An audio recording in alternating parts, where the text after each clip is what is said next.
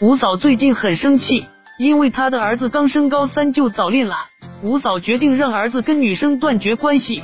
丈夫提醒说，千万别贸然行事，咱儿子脾气又犟又叛逆，咱还是采取怀柔政策。你用未来婆婆的架势关心那个女生，让女生提前进入媳妇角色。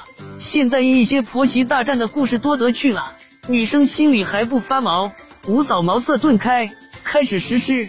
他先把儿子和女孩约出来，表示支持两个人交往，但由于迎考期间一定要以学业为重，两个孩子高兴的答应了。然后吴嫂主动要到女生的手机号，早上他会给女生发短信表示关怀，天气凉了要及时添衣服哦。女生回复知道了，阿姨，谢谢你的关心。中午他则给女生打电话，午餐一定要吃好啊，别怕胖。太瘦了，将来会影响生小孩。吴嫂这样说，貌似是关怀，但生小孩对女孩来说绝对是个恐怖的话题。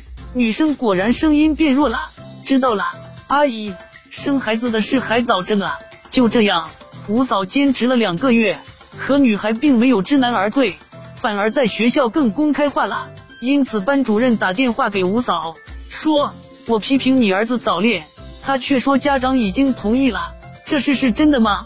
吴嫂哑然了，挂了电话，气愤的责备老公出了个馊主意。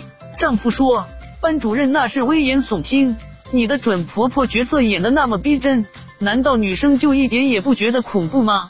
吴嫂觉得有理。半夜时，吴嫂躺在床上辗转反侧，为了儿子的前途，她爬起来给女孩发短信：“你们快要考试了，这是人生大事。”她毛毛躁躁的不懂事。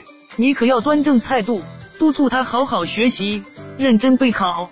不一会儿，女孩回复，只见手机上写着：“知道了，妈。”